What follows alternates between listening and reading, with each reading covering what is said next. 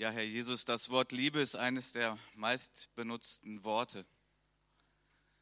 Aber Herr, wir wollen die Tiefe deiner Liebe erkennen und danken dir, dass viele von uns schon ein Stück weit davon ja, Einblicke gewonnen haben und es bis ins Herz bekommen haben. Wir danken dir, dass du hier bist. Jesus, du bist die personifizierte Liebe und wir bitten dich, dass du uns segnest, auch beim Hören der Predigt, beim Verstehen und dass es mehr ist als einfach nur gute Worte sondern dass du unsere Herzen auch erreichst. Amen. Dann dürft ihr gerne Platz nehmen. Ach, wie habe ich mich gefreut auf diesen Gottesdienst. Zusammen mit den Täuflingen, mit denen wir jetzt schon eine ganze Zeit lang gemeinsam unterwegs sind. Wir haben eine intensive Woche hinter uns. Mittwoch und Donnerstagabend hatten wir unser Taufseminar hier. Und gestern hatten wir dann noch unser sogenanntes Willkommensseminar, auch mit allen Täuflingen. Wir haben ziemlich tief in die Schrift hineingeschaut, weil die Taufe ein so herausragendes Ereignis ist für uns als Gläubige. Ich möchte es wirklich auch mit einer Hochzeit vergleichen, von der Bedeutung her, von der Tiefe her, auch von der Symbolik her. Und von daher bin ich einfach selber sehr angerührt gerade und überwältigt und ich freue mich mit euch, dass wir euch gleich taufen werden. Die Predigt, die ich jetzt halte, heißt Buße ist der Schlüssel zur Freiheit. Buße ist der Schlüssel zur Freiheit. Und ich bin mir dessen bewusst, dass der Begriff Buße zum einen gar nicht so leicht verständlich ist. Ist das vielleicht der Plural vom Bus? Äh, nee, das ist in diesem Zusammenhang hier nicht. Ähm, und dass Buße nun auch gerade eigentlich nicht so ein fröhliches Halleluja-Thema ist, was man gerne eigentlich nehmen würde für so einen Tag. Aber wer tiefer hineinschaut und wer die ein bisschen die Tiefe so der Bedeutung auch erfasst, der weiß, dass Buße eine ganz, ganz große Gnade ist oder auf verständliche Sprache ein ganz, ganz großes Geschenk ist, wenn Menschen dahin kommen können, dass sie Buße tun über ihre Fehler oder wie die Bibel sagt, über ihre Sünden. So von daher ist es schon ein bisschen kernig, ein bisschen knackig. Es wird vielleicht an der einen oder anderen Stelle ein bisschen wehtun. Also ich habe so ein bisschen Zahnarztjob heute. Aber es ist ja nun auch so, dass ähm, eigentlich fast alle sagen, Zahnarzt ist nicht schön, aber gut, dass wir sie haben. Denn ohne Zahnarzt wäre er noch schlechter, was so Schmerzen angeht und Probleme angeht. Und in der Tat ist es so, dass Buße tun, das, das, das Erkennen und das Bekennen und das sich abkehren von den eigenen Fehlern und Sünden ist etwas sehr Schweres, etwas Schmerzhaftes und doch total Notwendiges und am Ende Befreiendes und dann sogar etwas sehr Fröhliches und Freude auslösendes in unserem Leben.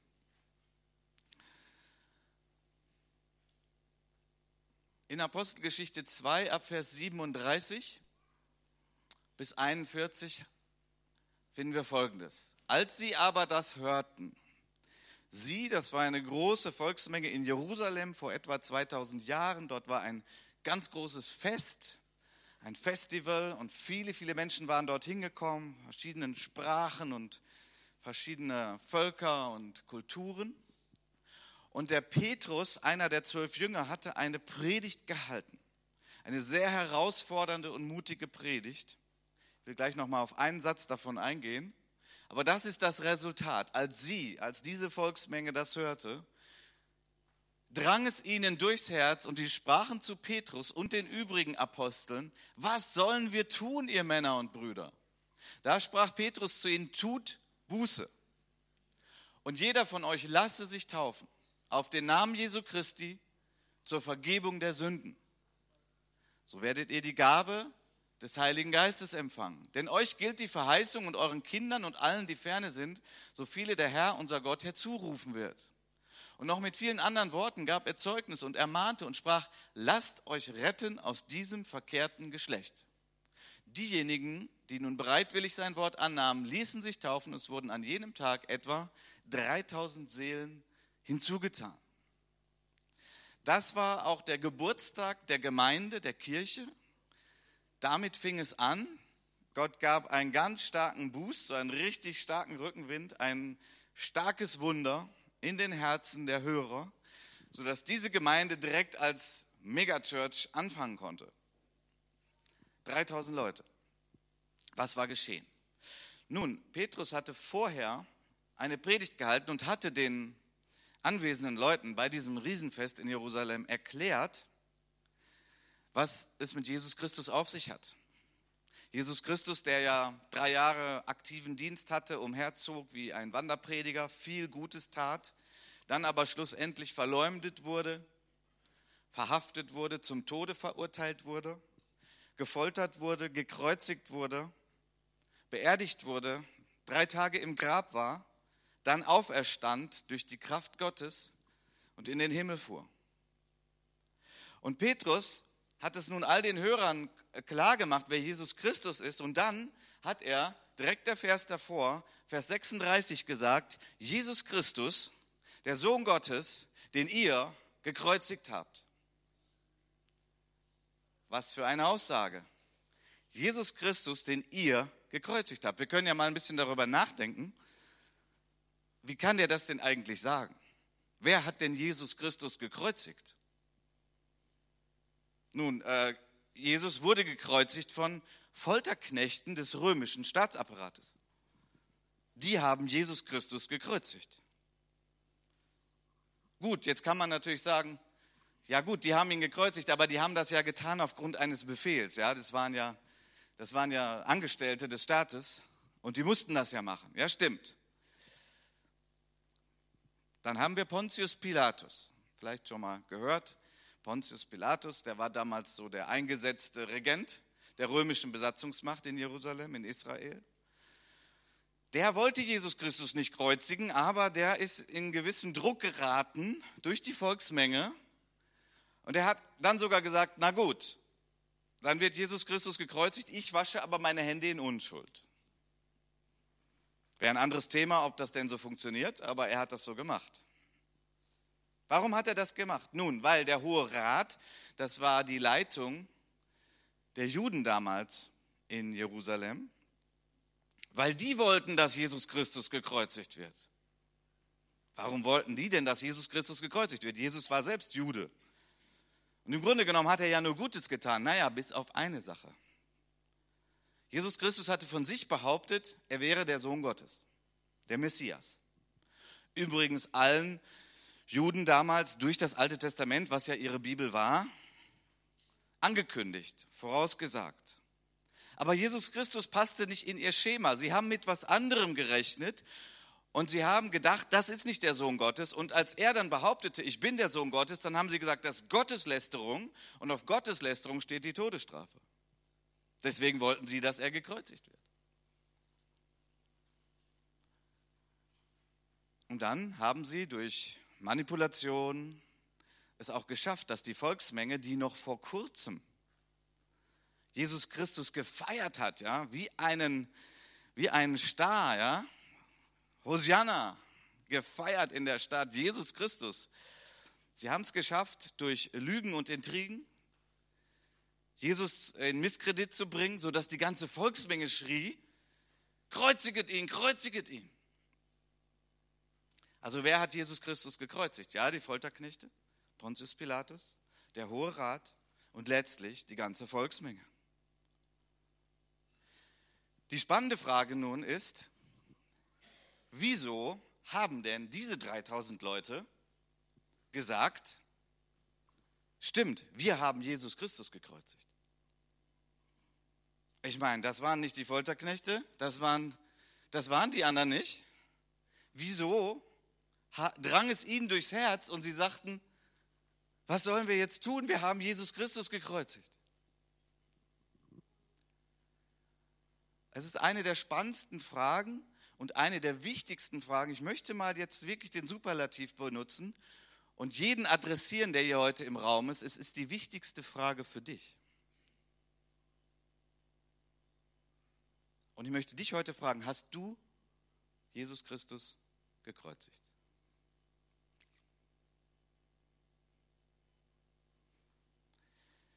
Diese Frage ist essentiell. Und wenn du zu dem Punkt kommst, zu sagen, ja, dann hast du die wichtigste Erkenntnis, die du auf diesem Globus bekommen kannst. Schon wieder ein Superlativ. Ich bin eigentlich nicht der, der damit so einfach um sich wirft, aber ich meine das ganz ernst. Als ich ein Teenager war, obgleich ich katholischen Hintergrund hatte, hätte ich bei dieser Frage immer sofort gesagt, nein, ich nicht. Ich habe doch Jesus Christus nicht gekreuzigt. Gut, ich habe auch ein paar Fehler, bin nicht vollkommen, aber eigentlich bin ich ganz in Ordnung, ganz freundlich, nett, mache meine Schule ordentlich. Ich habe doch Jesus Christus nicht gekreuzigt. Hallo, geht's noch? Bis ich ein Gespräch hatte, als ich 18 Jahre war, mit einer Mitschülerin, die zu einer Baptistengemeinde ging und mir von Jesus Christus erzählte, von seiner Güte, von seiner Realität, dass er wirklich da ist. Ich war zu dem Zeitpunkt eher so ein Atheist, Agnostiker, gibt es gar nicht, gibt es nichts Übernatürliches. Aber Jesus Christus fing an, sich mir vorzustellen, hört sich jetzt strange an, weiß ich, aber er ist ja unsichtbar, aber er, er fing an, zu meinem Herzen zu reden. Er heilte mich, er bewahrte mich vor manchen Süchten, wo ich eigentlich gerade dabei war, so voll reinzusteuern. Marihuana, Alkohol, weil ich eine große Lehre eigentlich in mir hatte, eine Sinnlehre. Jesus Christus begann sich mir vorzustellen und ich erlebte ihn und ich bekam eine Bibel geschenkt und ich las die Bibel und es kam die Zeit, wo mir klar wurde, ich bin schuld, dass Jesus Christus gekreuzigt wurde. Ja, ich auch. Ich bin auch schuld, dass Jesus Christus gekreuzigt wurde, weil ich ein Sünder bin weil ich nicht so gelebt habe, wie es eigentlich Gott entspricht, der mich geschaffen hat und alle Menschen geschaffen hat, zu einem herrlichen Abbild, zu einem Leben in Frieden, in Liebe, in Großzügigkeit, in Ehrlichkeit. Und ich musste mir eingestehen, nein, das bist du nicht. Du bist kein Grund auf böser Mensch, du hast keinen umgebracht, aber du bist manchmal ganz schön egoistisch. Du denkst an deinen Vorteil und du willst dein Vergnügen haben. Und das ist ja eigentlich das Größte. Und natürlich manche Unehrlichkeiten und Unfreundlichkeiten. Ja.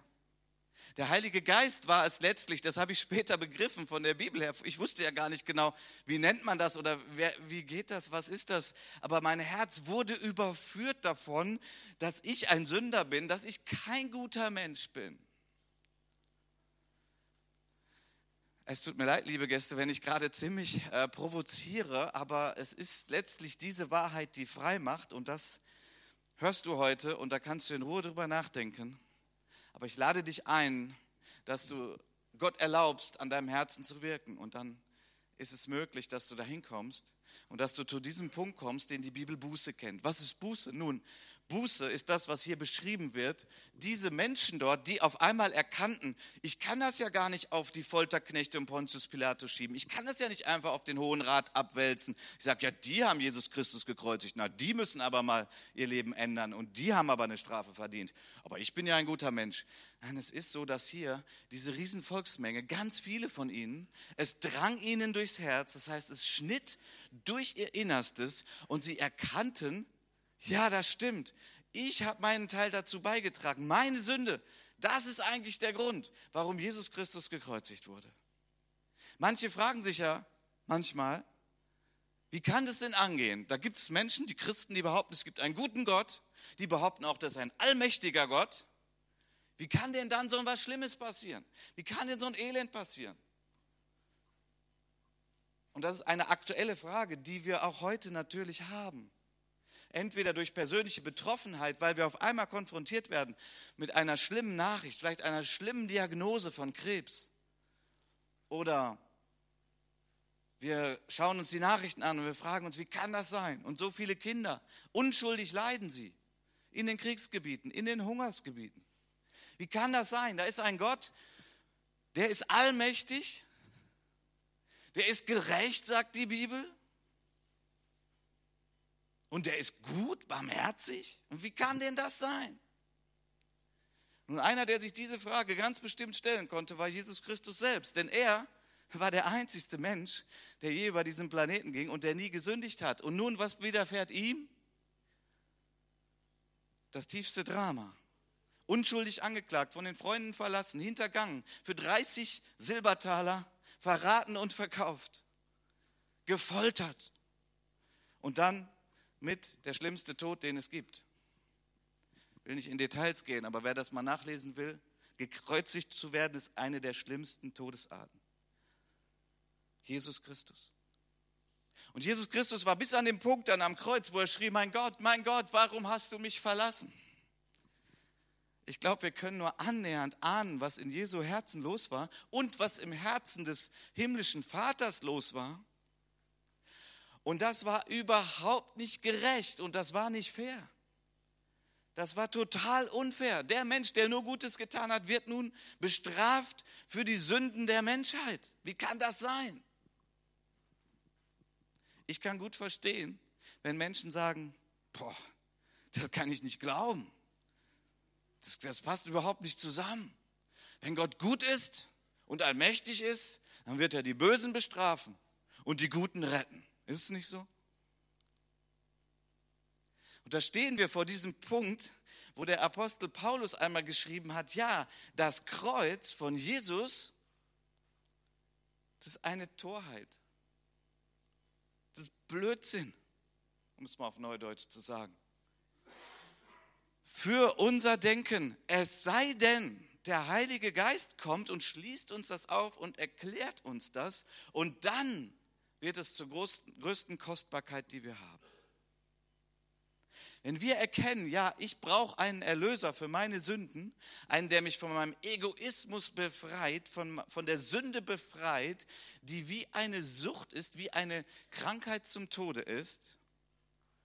Und Jesus Christus kam nahm meinen Platz ein am Kreuz, denn ich hätte gekreuzigt werden müssen für meine Schuld. Denn Gott hat vorher gesagt, wie ich leben soll. Ich habe es nicht getan. Er hat vorher gesagt, wer sündigt, wird sterben. Ich habe es alles übertreten. Aber Jesus Christus nimmt meinen Platz ein. Und ich glaube an ihn und ich vertraue ihm und ich kehre um von meinen Sünden und ich sage, Jesus Christus, von nun an bist du mein Herr.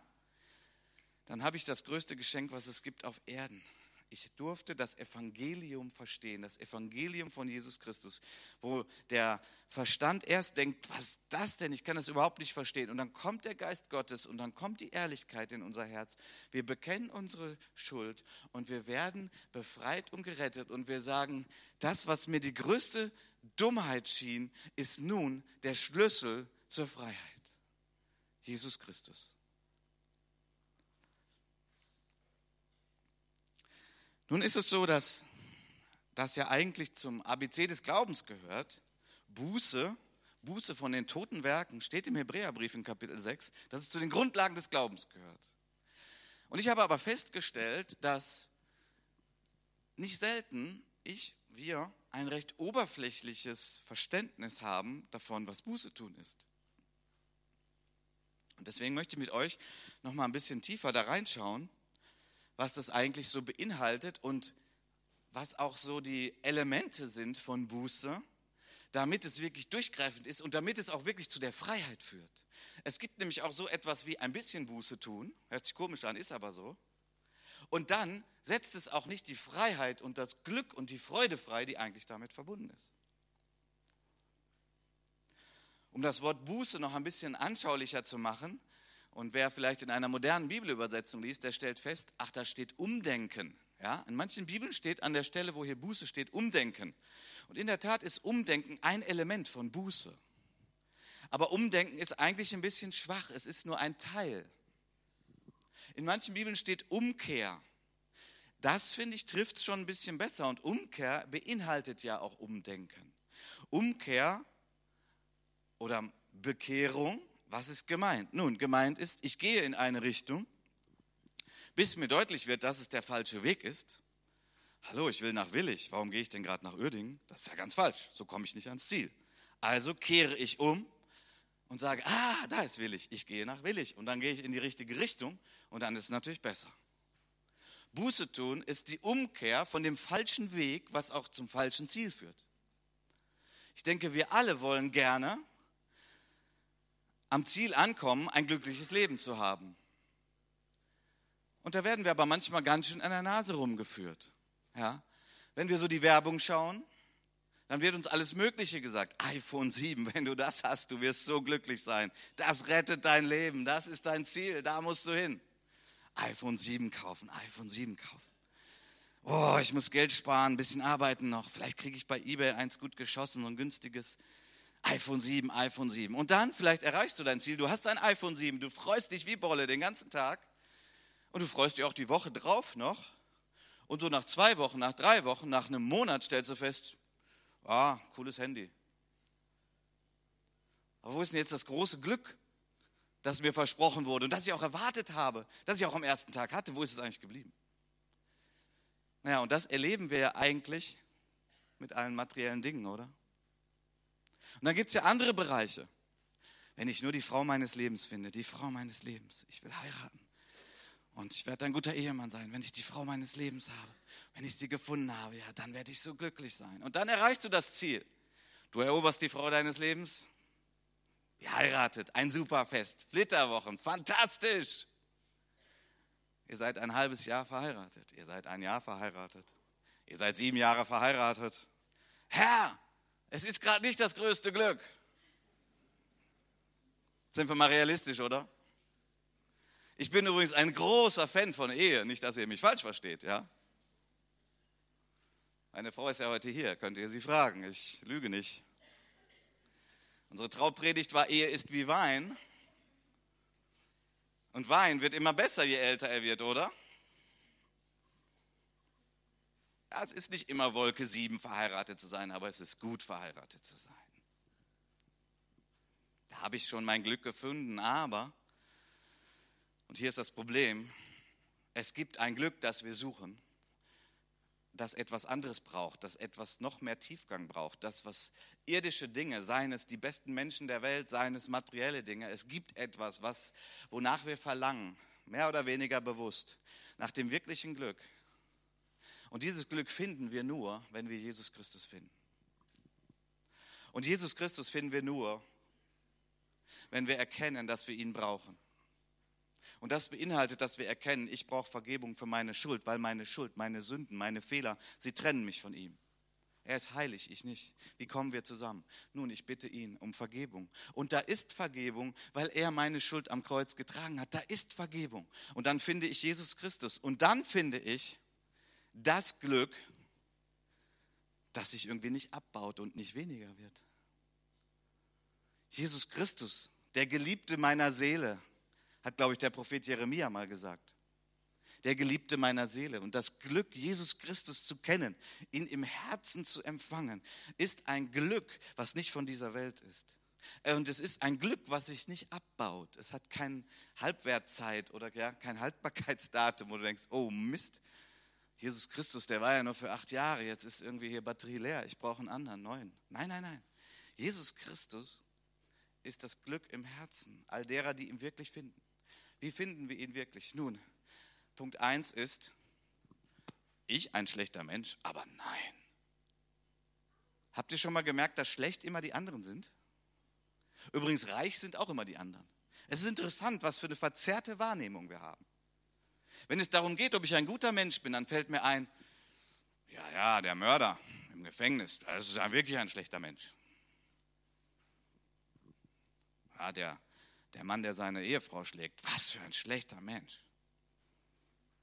Manche Diktatoren, was für schlechte Menschen. Ich, ja, ein paar Fehler stimmt schon, ne? aber nein, eigentlich bin ich gut.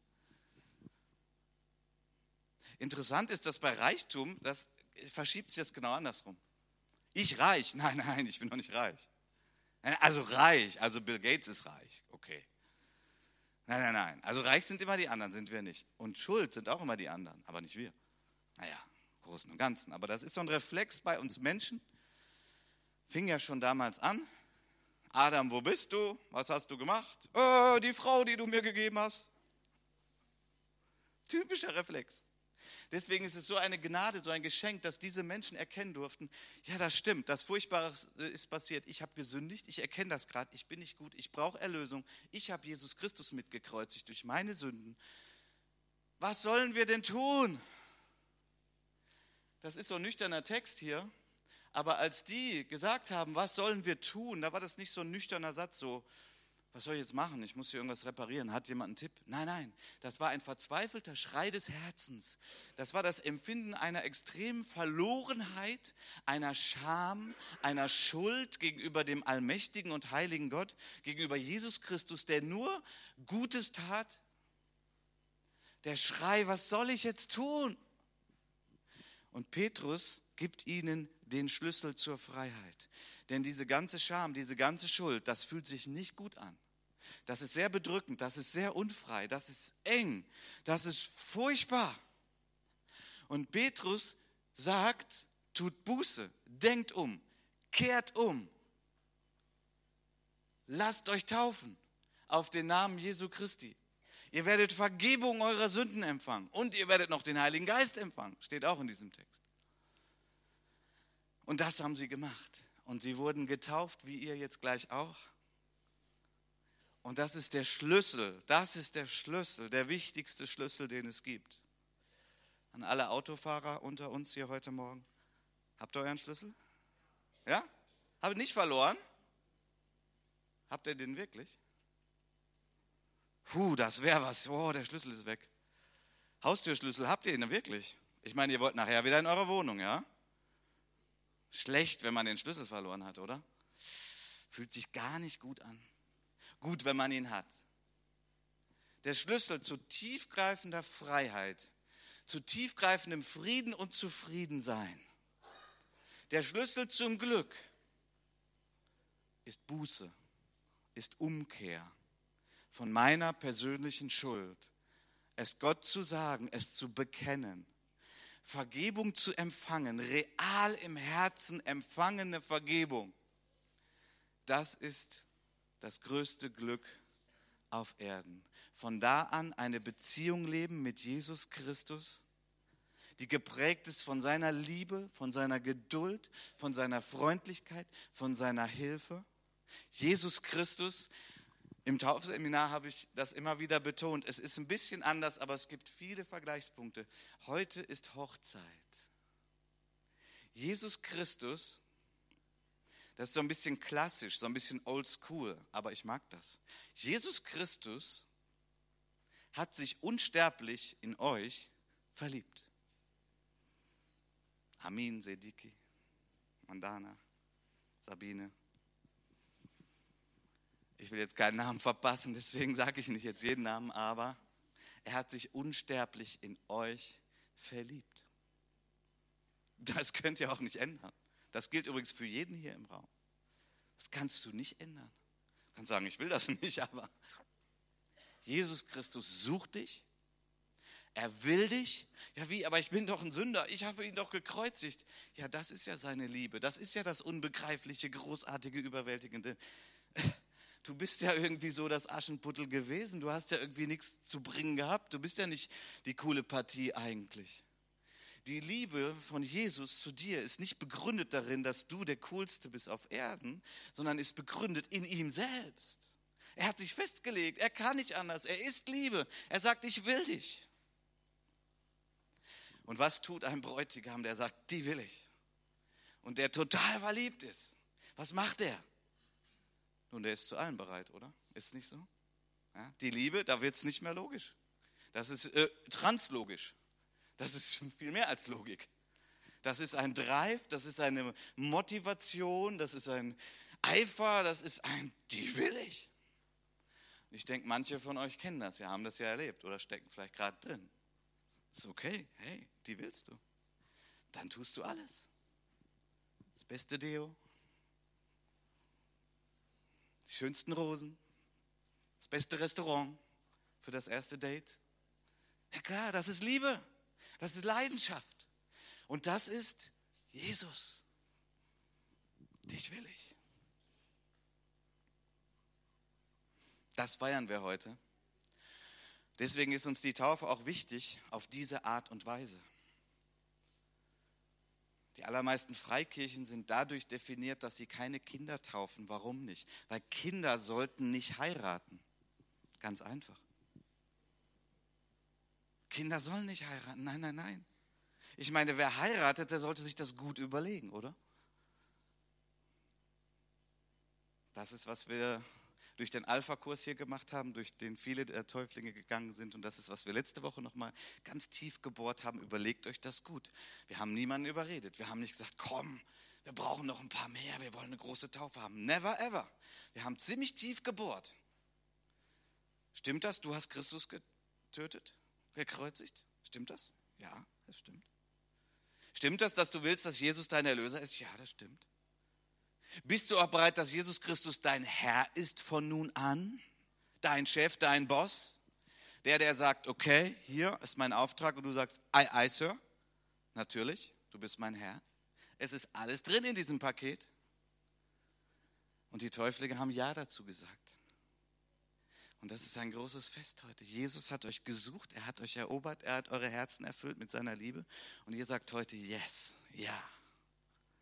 Mit diesem Jesus will ich mein ganzes Leben verbringen. Und das ist das größte Glück. Ach, mein Herz ist so voll, aber die Zeit ist auch schon weit vorausgeschritten, ja. Gut. Ich könnte noch viel predigen. Äh, die in der Technik wundern sich immer. Die haben immer ein bisschen Sorge, wenn ich predige, weil da immer noch so viele Folien sind, die ich noch gar nicht gepredigt habe. Aber ich glaube, es ist ein guter Punkt zu sagen, lasst uns jetzt feiern. Lasst uns jetzt Jesus feiern. Lasst uns jetzt teilhaben mit unseren Täuflingen zusammen. Jesus Christus ich sage schon jetzt, dass wir nach dem Gottesdienst gerne uns Zeit nehmen. Für jeden, der jetzt Fragen hat, vielleicht hast du Fragen und denkst, das war eine Frechheit, diskutier mit mir, okay? Kannst auch sagen, war eine Frechheit, ist okay. Lass uns drüber reden. Vielleicht sagt der eine oder andere aber auch, boah, das, das schneidet mir schon auch wirklich durchs Herz. Äh, da habe ich gerade eine Ahnung gekriegt. Und wenn du mit mir oder mit anderen Mitarbeitern hier aus der Gemeinde reden willst, gerne, sehr gerne. Ich lade jetzt schon ein, verpasst das nicht. Wir können uns gerne bei einer Tasse Kaffee oder hier in der ersten Reihe hinterher unterhalten. Vielleicht sagst du auch, boah, mich drückt jetzt gerade wirklich Sünde. Gerne können wir zusammen beten, dass du deine Sünde bekennst und dass du frei wirst, dass du den Schlüssel zum Glück benutzt. Das ist es ja. Du musst es auch benutzen. Hören allein reicht nicht. Du musst es auch anwenden. Und dann kommst du rein in dieses Glück. Jesus Christus. Ich bitte das Lobpreisteam schon mal nach vorne. Und ich möchte euch bitten, aufzustehen, sofern euch das möglich ist.